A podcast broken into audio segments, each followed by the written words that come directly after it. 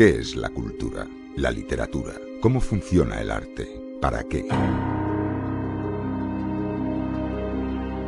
Un gran escritor, David Foster Wallace, comenzaba su discurso de narrativa creativa con la siguiente historia. Dos peces jóvenes nadaban tranquilamente cuando un buen día se cruzaron con un pez viejo que nadaba en dirección contraria. Al cruzarse, éste les preguntó, Buenos días, ¿cómo está el agua? Los dos peces jóvenes siguieron su camino. Después de un tiempo, uno de los peces jóvenes se detuvo extrañado y preguntó al otro, ¿qué es el agua? En esta próxima media hora explicaremos cómo todo lo que compone nuestro estímulo vital es en ocasiones ignorado, pero indispensable para vivir.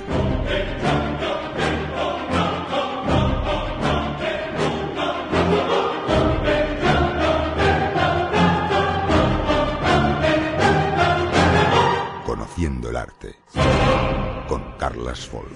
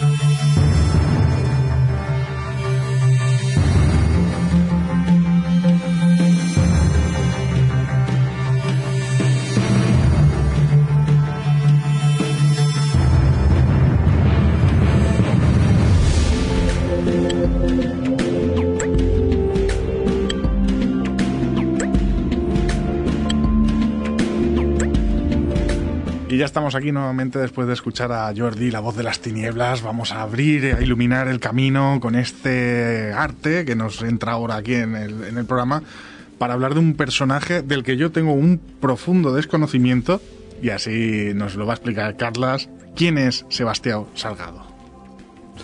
Hola, buenas noches. Mira, con, con Cristóbal en su momento uh, decidimos uh, coger a Sebastián Salgado. Yo creo que que, vale la pena, no sé qué opinarás tú Cristóbal, pero dedicarle, dedicarle un programa para mí a uno de los, de los, de los grandes, y hablo de grandes en mayúscula, fotógrafos que existen en la actualidad, uh, es, es una obligación.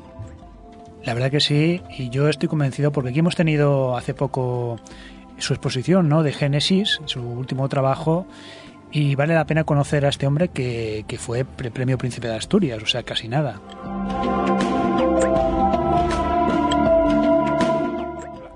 Hablamos de un fotógrafo brasileño, ¿no? llamado Sebastián Salgado, que precisamente ganó el premio Príncipe de Asturias por su, su, arte con la fotografía, del que ya hablamos, este tipo de arte, con Cartier-Bresson. Y yo te decía fuera del micrófono que este hombre me recuerda muchísimo a Cartier-Bresson. Sí, la verdad es que se, se eh, están relativamente distanciados en el tiempo y, están distanciados uh, continentes, están distanciados un clima, están distanciados en, uh, en la, extracción social, porque al final uh, Cartier-Bresson es, es pequeña burguesía, Sebastián Salgado es economista, es brasileño, se crió en la selva, es uh, hijo de, un pequeño agricultor, pero más que agricultor, un cooperativista.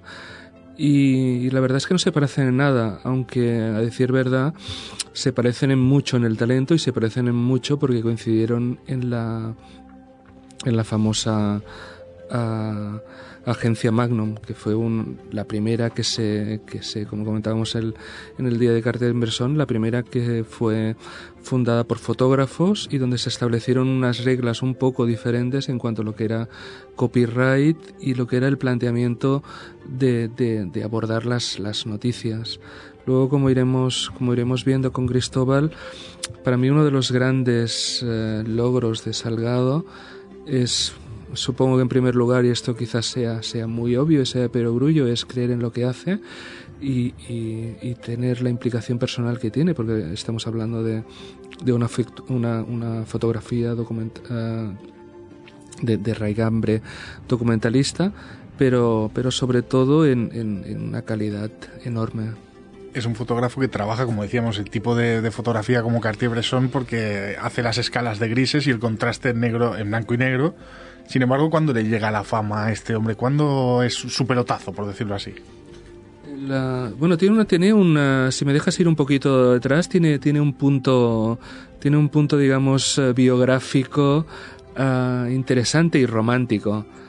Ah, Salgado es, como antes comentaba, es, es, brasileño, hijo del desarrollismo brasileño, significa la, este impulso que hubo en los años 60 de, de, raíz socialista, comunista de Brasil, dejó, dejó la, la, agricultura o dejó el lugar donde vivían, que estaba adentrado en la selva, en la biografía que publica la fábrica, que publica la editorial La Fábrica, lo explica con mucho detalle y es, y es, es absolutamente genial como te describe cuando iban a, a vender las reses al pueblo más cercano que estaba como, como a 30 días caminando y por, por, en medio de la selva. Y es un economista que en un momento determinado tiene que salir del, del, del país, salir uh, de forma rápida porque el, el golpe de Estado en, Brasil hubiese, como tantas, como, como, como con tanta gente que, pasó, hubiese hecho peligrar su vida. Y en su momento él escogió la, la, carrera de economía y acabó, curiosamente, en el Banco Mundial, eh, colaborando en, con la FAO en una serie de proyectos para África.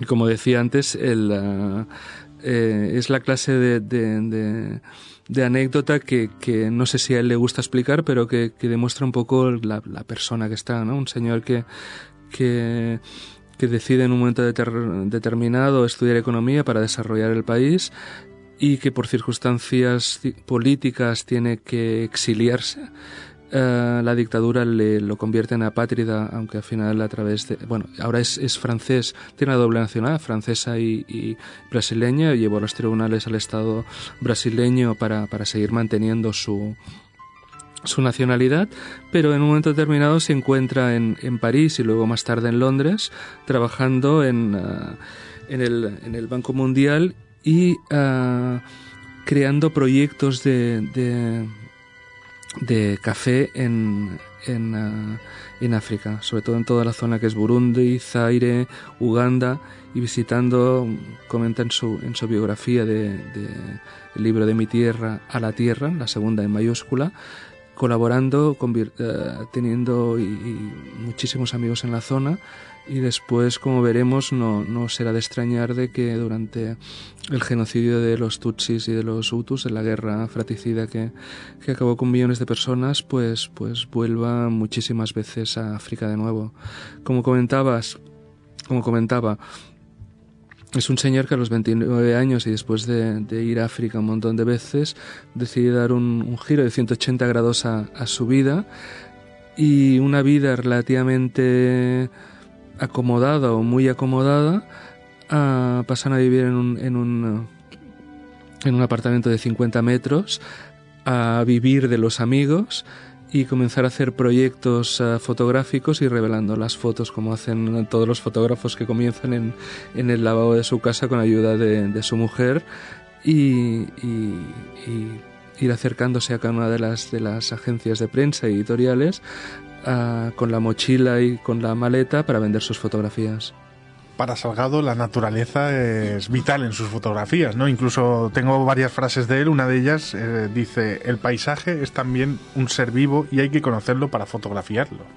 Yo creo que esto es, es, uh, es parte esencial de Salgado, pero solamente también lo es porque es brasileño y y esto lo retomaría con, con, uh, con, el, con el proyecto. Nosotros aquí hemos intentado, o al menos yo intento, de cada vez que hay una, una gran exposición uh, pues un poco fomentar el interés de los, de los que nos escuchan para, para ir a verla, ¿no?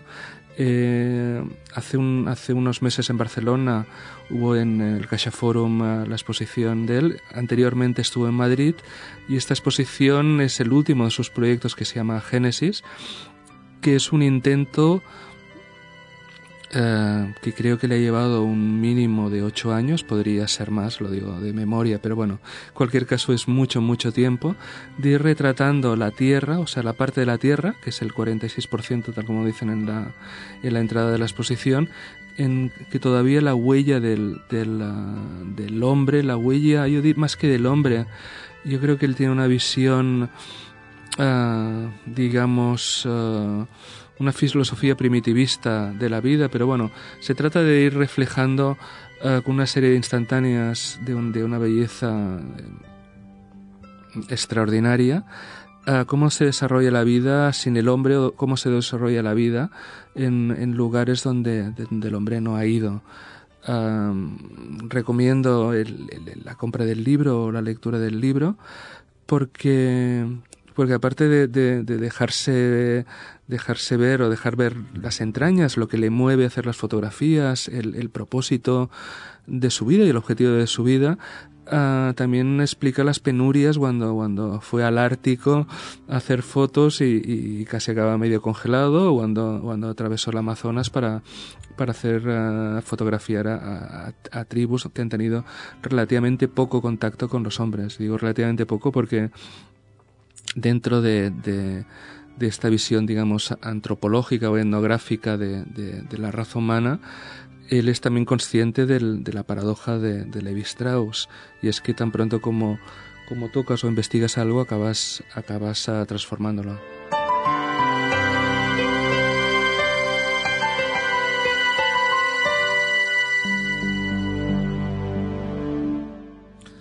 Uh, yo, yo, os invitaría, cuando, cuando vayáis a ver la exposición en el Caixa Forum, se dividen en bastantes sectores y se dividen los sectores. Me parece que era en función de, de, de los continentes.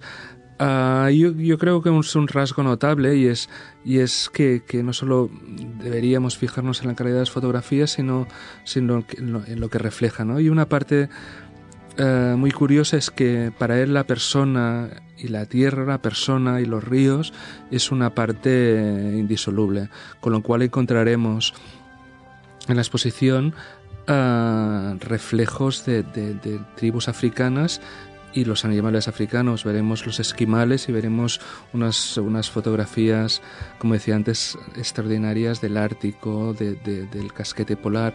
Bueno, básicamente se ha viajado, yo creo que me comentaba en el libro, como dos o tres veces el diámetro de la Tierra, como 120.000 kilómetros, en un proyecto de muchos años para, para, para mostrarnos lo que, lo que seguramente no veremos y seguramente lo que no deberíamos, no deberíamos llegar.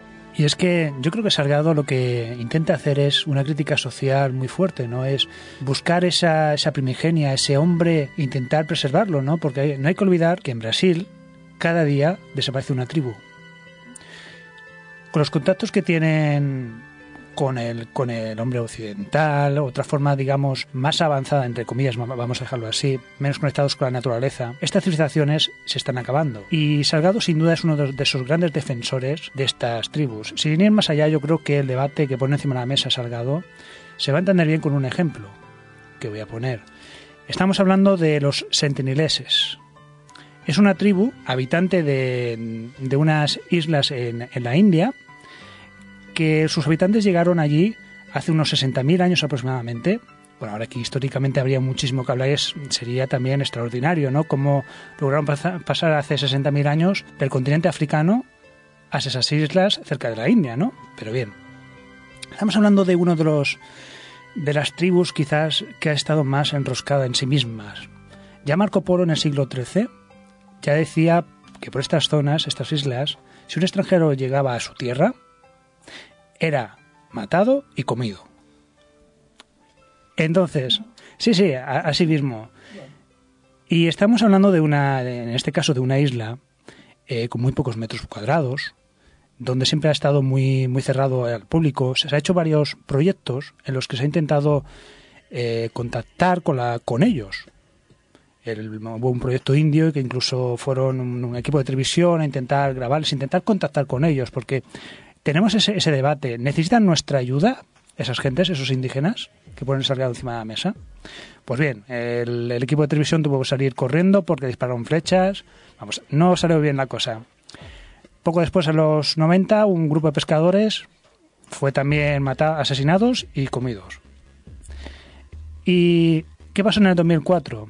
A estas gente en el 2004, pues, una catástrofe. Todo el mundo recuerda el gran tsunami del 2004 en una de, estas islas en las que la máxima altura podía llegar a los 80 metros. O sea, imaginaros qué desastre, ¿no?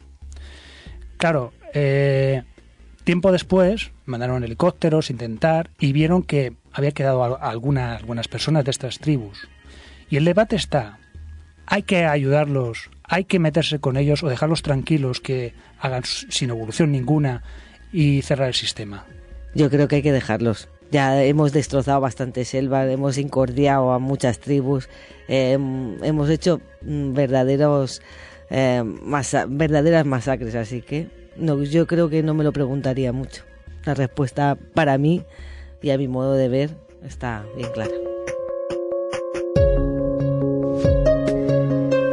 Conociendo el arte con Carlas Folk. Es un poquito lo que busca Salgado, ¿no? Este mensaje de, de intentar concienciar a la población, ¿no? Con sus fotografías, con su trabajo, de que ese, ese mundo primitivo hay que preservarlo. Cuando estuve repasando un poco su biografía y conocía uh, y tenía y había comprado alguno de sus, de sus libros, luego hablaremos un poco de, la trayectoria fotográfica, una de las cosas que, que me chocó y es que conocía, conocía un poco su vida, pero de alguna manera llegas a la conclusión de que, de que su trayectoria vital es cuanto menos tan interesante como, como la fotografía.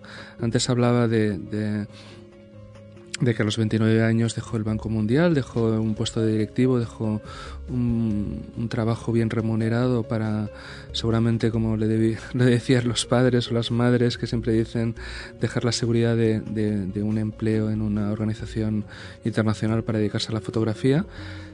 Pero, pero actualmente... Eh, Génesis obedece, o sea, la exposición, la última exposición, Génesis obedece a un, a un proyecto medioambientalista y es que Capra, Salgado, después de dejar Magnum, mm, fundó una, una, una agencia de, de, noticias propias que se llama Amazon Images, a través de las cuales eh, vende sus imágenes.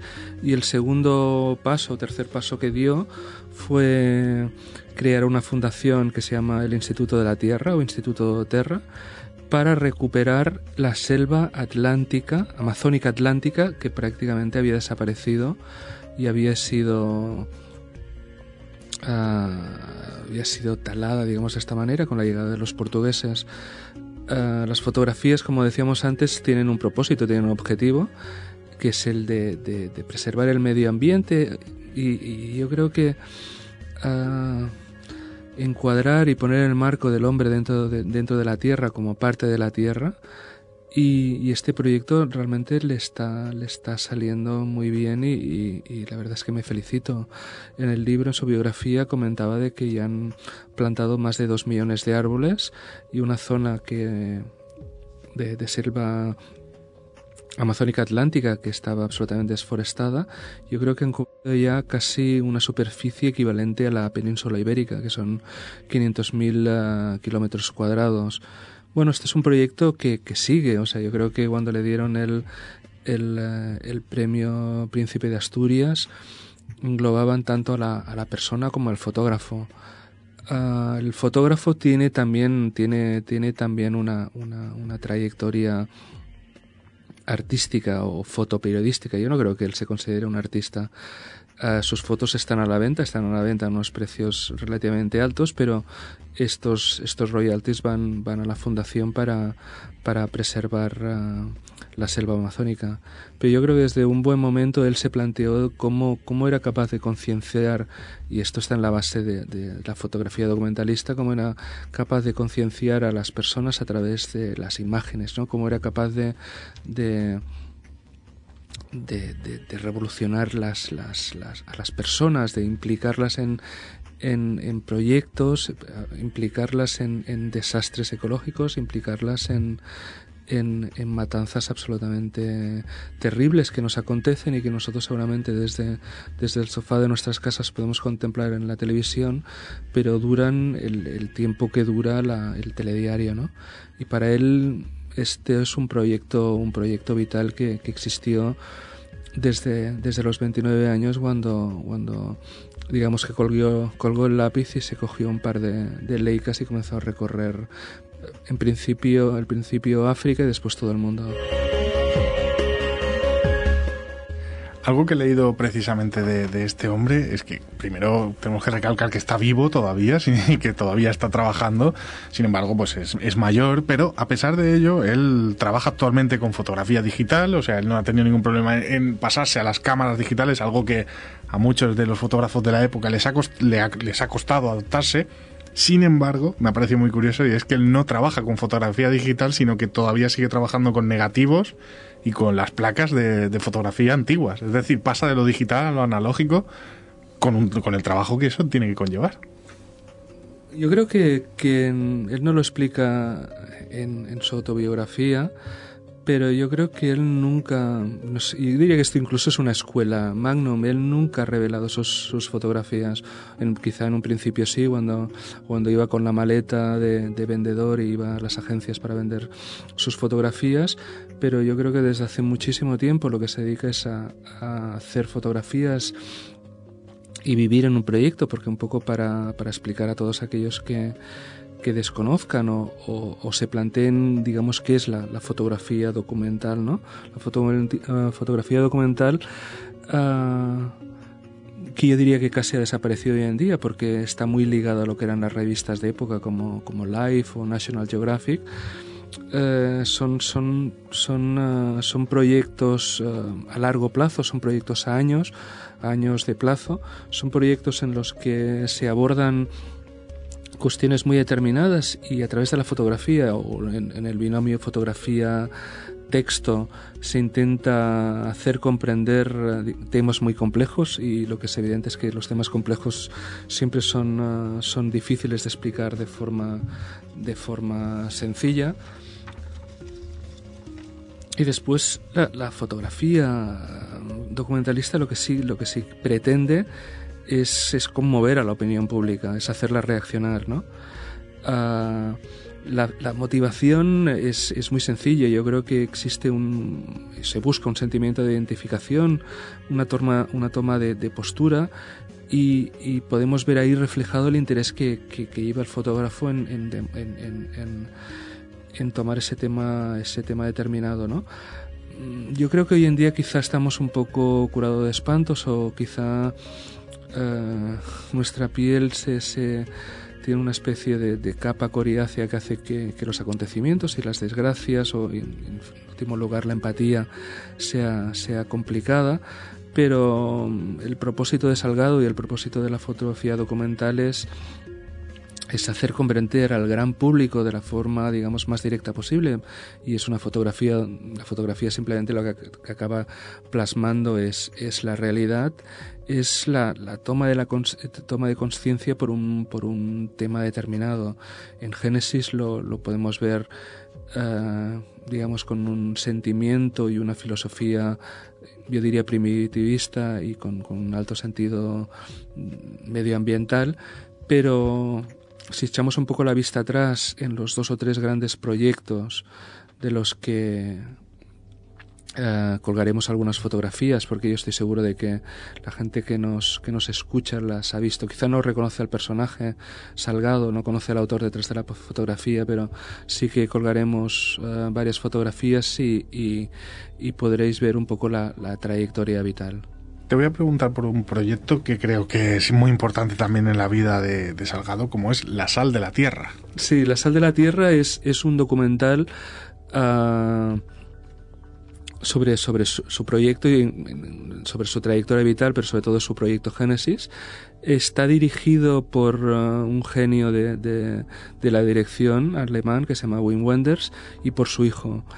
Uh, está en la línea. Yo no, no, no quería ser grandilocuente, pero cuando, cuando, cuando hablamos aquí de temas con, con Cristóbal o cuando yo hablo de, voy escogiendo los temas para, para los programas, a, a mí me riñen en, un poco en casa porque, porque no toda la fotografía es como Salgado y no todos los documentales son como el sal de la tierra. Yo compararía este documental a los mejores documentales, mm, digamos, americanos, eh, como, como el de Columbine, como el Super Size Me. Eh, estamos hablando de, de, una calidad enorme y, y un, sobre todo una mezcla de géneros entre ficción y, y documental. Voy a leer otra, vamos a ir yendo rápido porque ya se nos va acabando el tiempo, pero te voy a leer otra frase de, de Salgado que dice, el fotoperiodismo que refleja los conflictos es obra de jóvenes freelance que arriesgan sus vidas, no de la apuesta de grandes medios de comunicación. Bueno, es lo que, lo que hablábamos antes, ¿no? seguramente porque quizá Sebastián Salgado tiene, tiene una, una, cierta edad, seguramente yo creo, sobre todo reforzado por, por un carácter, porque seguramente ahora tiene unos medios absolutamente extraordinarios que no tenía que no tenía en el pasado. Hablo desde, desde los recursos hasta si, si entréis en Wikipedia y buscáis fotografías lo podréis ver fotografiado con, con el príncipe con Lula con lo cual ah, digamos que no, no, no tiene una fundación precisamente pequeña, pero, pero eso no significa de que por tener muchos recursos sea, sea, sea deleznable, todo lo contrario, está haciendo un trabajo extraordinario, pero sí decir que va, y es lo que comentaba para mí, absolutamente en contracorriente. De hecho, lo, ha hecho toda su vida. Yo creo que antes comentábamos, yo comentaba de que, íbamos a colgar varias fotografías para que la gente se recoloque un poco en quién es y qué ha hecho eh, Sebastián Salgado. La primera fotografía que colocaremos es una que no existe. Es la fotografía que hubo, bueno, que realizó uh, Sebastián Salgado, que le dio a él, digamos, el, el, pasaporte y el trampolín para, para, acceder, digamos, a la primera división de, de, la fotografía. Y esta fotografía es el atentado que, que sufrió, yo creo que en los años 80, a Ronald Reagan cuando salía de, no sé si era una conferencia o un restaurante, ¿no? Ronald Reagan recibió un disparo, pero sobre todo uno de sus guardaespaldas recibió un disparo en la cabeza que afortunadamente después se recuperó. Ah, anécdota, otra, otra grandiosa anécdota. Esta es una fotografía que le dio los recursos para hacer un salto adelante, para conseguir, digamos, dinero, para comenzar a viajar, para ser conocido, para ser respetado dentro del medio. Cuando pasaron unos años, él consideró que aquello no reflejaba su trabajo, aquello no era, no era Sebastián Salgado, o sea, Sebastián Salgado era, era un, un fotógrafo, digamos, de, de, la rama documentalista, no tanto un fotoperiodista, con lo cual compró los derechos y la sacó de circulación. No creo que, que haya mucha gente que, que, lo haga y no es una anécdota que él, que él acabe refiriendo, porque al final él siempre acaba en sus entrevistas hablando de la gente joven, hablando de Brasil, hablando de, implicándose en el proyecto políticamente de, Lula. Él nunca ha dejado de ser socialista, comunista y, el proyecto, al menos en un buen principio de proyecto de Lula, le, hizo muchísima ilusión y hizo campaña con él. Uh, pero no creo que, una anécdota así de retirar una fotografía que está en el mercado y que es, diría, casi icónica sea sea fácil de encontrar. Otra fotografía que vamos a colgar y que a mí especialmente eh, me gustó muchísimo, yo creo que vosotros, todo el mundo recordará la, invasión de Kuwait por parte de Saddam Hussein de Irak, cuando consideró de que se estaban alimentando de los mismos pozos, es evidente que sí, porque el subsuelo no sé de quién es, y entonces... Eh, en la primera guerra del Golfo lo que consiguió el presidente de Estados Unidos, que en aquella época era Bush padre, fue conseguir la retirada del ejército de Irak de Kuwait, que se hizo no sin cierto horror. O sea, en primer lugar me parece que el pillaje fue importante, en segundo lugar las matanzas fueron fueron no precisamente poco numerosas, y después medioambientalmente, y aquí volvemos a uno de los grandes temas de Salgado, yo recuerdo las fotografías de, de los pozos que incendiaron a su paso cuando fueron retirándose las tropas iraquíes. Irak, de, de, perdona, de Kuwait. Yo creo que vosotros lo veréis en nuestra página web, pero tendréis en la retina aquellos ingenieros americanos que, que se acercaban a los, a los pozos para poner uh, dinamita dentro, para poner explosivos, crear el vacío y a partir de ahí volver a sacar el petróleo. Mm, simplemente extraordinarias. Otra fotografía que también, uh, también colgaremos y que, y que para mí también tiene, tiene un cariño especial es, es, es, un proyecto muy extraño, al menos muy extraño desde mi punto de vista, y es, un, es una mina de esmeraldas que existe en, uh, en Colombia. Las fotografías uh, son gran angular a gran distancia y veremos una cierta, yo creo que es, que es imposible no hacer la comparación ¿no? de las personas y de las, eh, comparando con, con, animales, con pequeñas hormigas.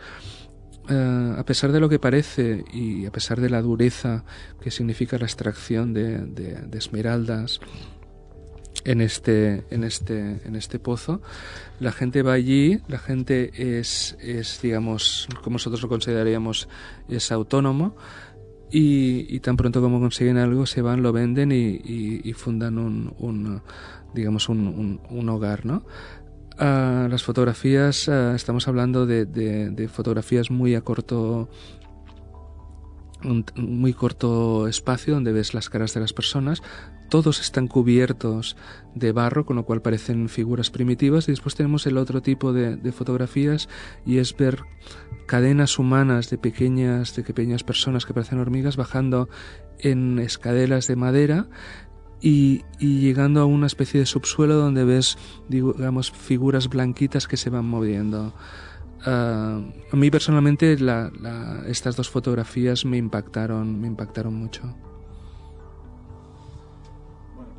Bueno, Carlas, el resto de fotografías las pondremos también en la web, pero se nos echa el tiempo encima. Yo creo que hemos hecho un buen recorrido por la figura de, de, este gran personaje que, por suerte, como decimos, todavía está vivo y tiene mucho que ofrecernos y disfrutar de su obra. Así que yo creo que muchas gracias, Carlas. Como gracias siempre, a vosotros. Un auténtico placer.